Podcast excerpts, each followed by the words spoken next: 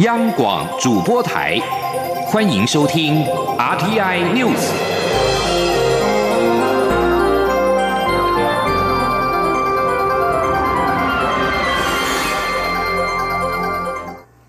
各位好，我是李自立，欢迎收听这一节央广主播台提供给您的 RTI News。非洲猪瘟疫情持续的延烧，为了防止非洲猪瘟入侵台湾，蔡英文总统今天前往云林县视察厨余处理流程，并且跟养猪业者座谈。总统除了再度呼吁国人重视非洲猪瘟疫情之外，也要求农委会尽快的拿出行动方案及配套措施。对于目前无法使用蒸煮后厨余的养猪户，总统希望农委会在最短时间内协助他们转用饲料。记者。王兆坤的报道：蔡英文总统前往云林视察厨余处理流程，并与养猪业者座谈时表示，如果厨余的来源不是经过系统性的收集，而是透过大型蒸煮设备，并确保无余再进行标售，或许这种标准作业方式可行。但如果是非系统性收集，而且没有蒸煮过的厨余，就必须防止进入养殖系统。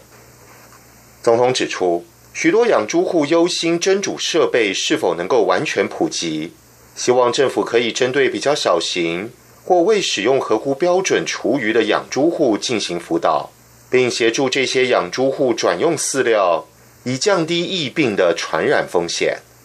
总统表示，目前工作重点是让非洲猪瘟阻绝于境外，但境内也必须积极做好防范工作。他已与农委会代理主委陈吉仲讨论，如果用饲料代替厨余，农委会可以在某种范围内负担相关费用。总统说：“我们这种蒸煮呃的这些呃设备啊，是不是能够完整的普及到所有的呃情况啊？那这件事情呢，我们今天经过讨论之后呢，我们也请这个农委会啊，能够尽速的来研拟办法啊。”务必在最短的时间，让我们现在没有办法用使用合法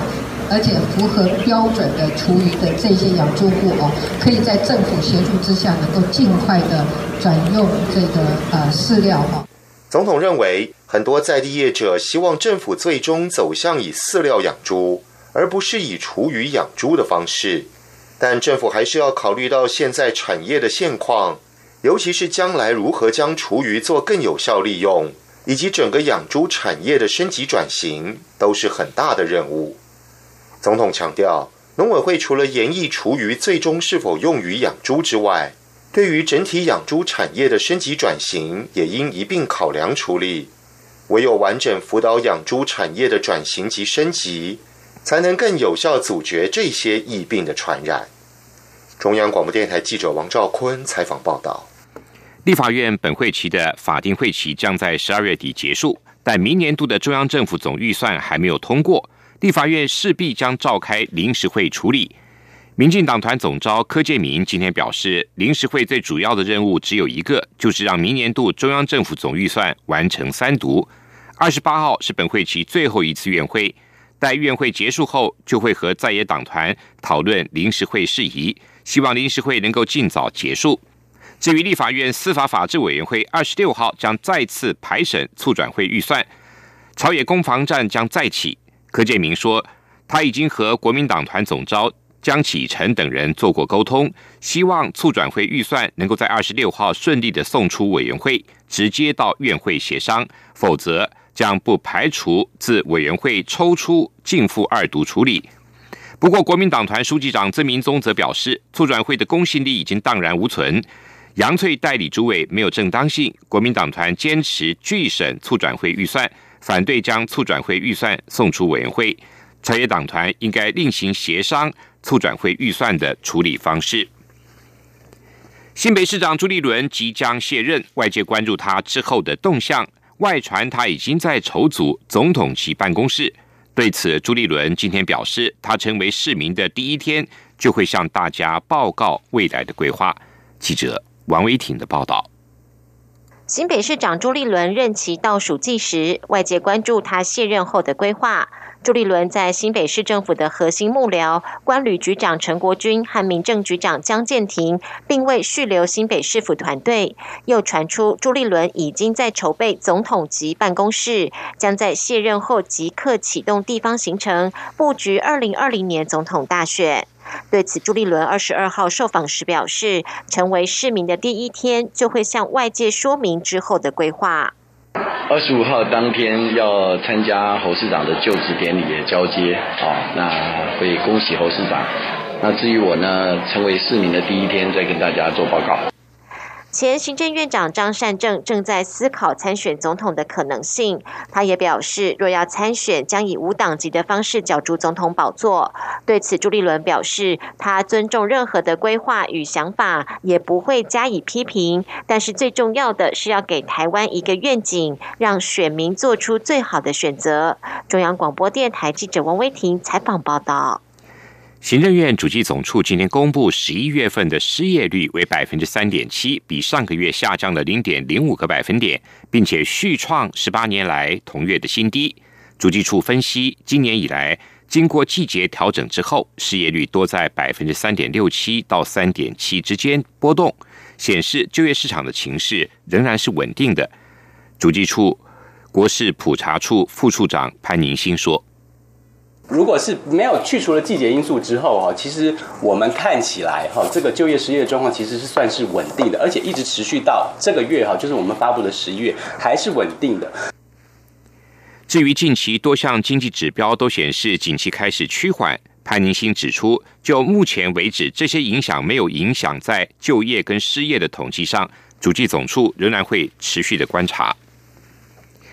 今天因为是周六补班，台股全球独家开市。不过因为外资休假，法人介入很少，加上美股的重挫，市场观望气氛浓厚，台股维持盘下狭幅震荡的走势。加权股价指数收盘在九千六百四十六点，下跌三十点，跌幅是百分之零点三二，成交值也只有新台币三百八十三亿元，是创近两年来的新低量。记者谢嘉欣的报道。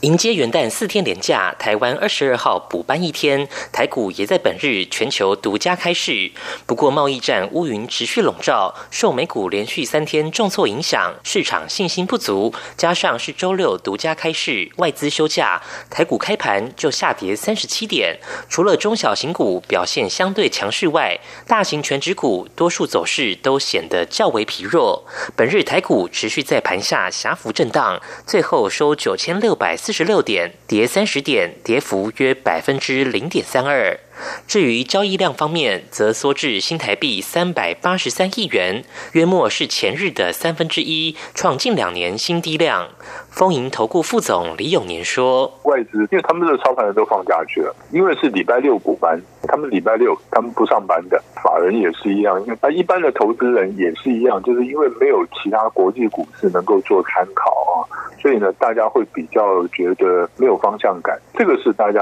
不愿意介入的一个最主要的原因。”展望未来，分析师认为，美股及中国股市的走向将是台股能否止跌回升的观察指标。同时，新台币若有升值，也代表外资回流，有助于推升台股表现。另外，本日是最后一次台股周六补班开市，因为自明年起，台股遇到补班日将不再补行交易。中央广播电台记者谢嘉欣采访报道。文化部近日发布《二零一八文化政策白皮书》，将二零一七年举行的全国文化会议跟分区论坛中各界对于台湾文化发展的想象跟理想蓝图整理成可行的建议，作为未来文化部施政的重要依据，期盼厚实台湾文化民主化基础。记者江昭伦的报道。文化部去年召开由下而上的全国文化会议，同时在北中南东与离岛举办分区论坛，透过公民参与，凝聚各界对于台湾文化发展的意见与共识。相关意见经过多次讨论，并征询专家意见，终于在今日完成二零一八年文化政策白皮书对外公布。文化部次长丁小军指出，这份文化政策白皮书涵盖六大主轴面向，包括推动文化治理变革与组织改造。支持艺文创作自由与培养美感涵养、文化保存扎根、连接土地与人民历史记忆，文化经济与文创产业生态系的永续，促进文化多样发展与交流，以及创造文化科技跨越共创共享，开创文化的未来。丁小军表示，文化政策白皮书发布后，将成为文化部未来重要施政依据。同时结合政府与民间力量，厚实台湾文化民主化的基础。丁小金说：“二零一八的文化政策白皮书是文化部未来推动文化政策的指导原则，我们也会结合政府和民间的力量来积极的落实执行，而且可以透过行政院文化汇报来定期的审视，并且检讨修正。”持续借由文化政策白皮书的实践，来为台湾的文化民主化还有文化公民社会立下厚实的根基。为落实推动文化政策白皮书，文化部表示，将于一年内针对台湾文化发展现况，建立文化基础指标，并进一步建立文化发展指标，从文化基础与发展等面向思考，提出适合台湾文化的调查方法与评估指标，以长期观测台湾文化发展，让文化成为推动台湾前进的重要力量。中国电台记者张超伦台北采访报道。第三十九届时报文学奖今天举行颁奖典礼，公布了各类组的首奖。其中，编剧兼作家张一鸣的作品《雪线》摘下了影视小说组的首奖，抱回新台币五十万元奖金。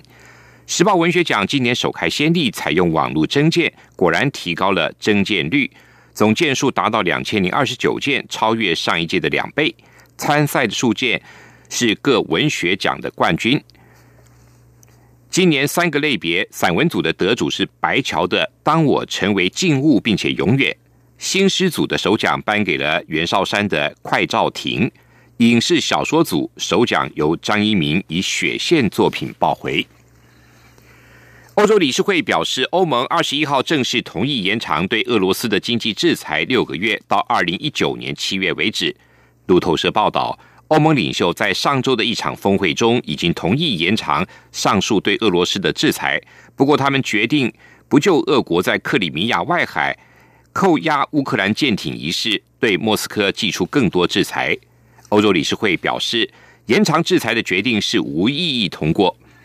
这批对俄罗斯制裁的措施聚焦在金融、能源、国防产业和军商两用货品。最初是在俄国兼并克里米亚半岛之后，在二零一四年的七月开始实施。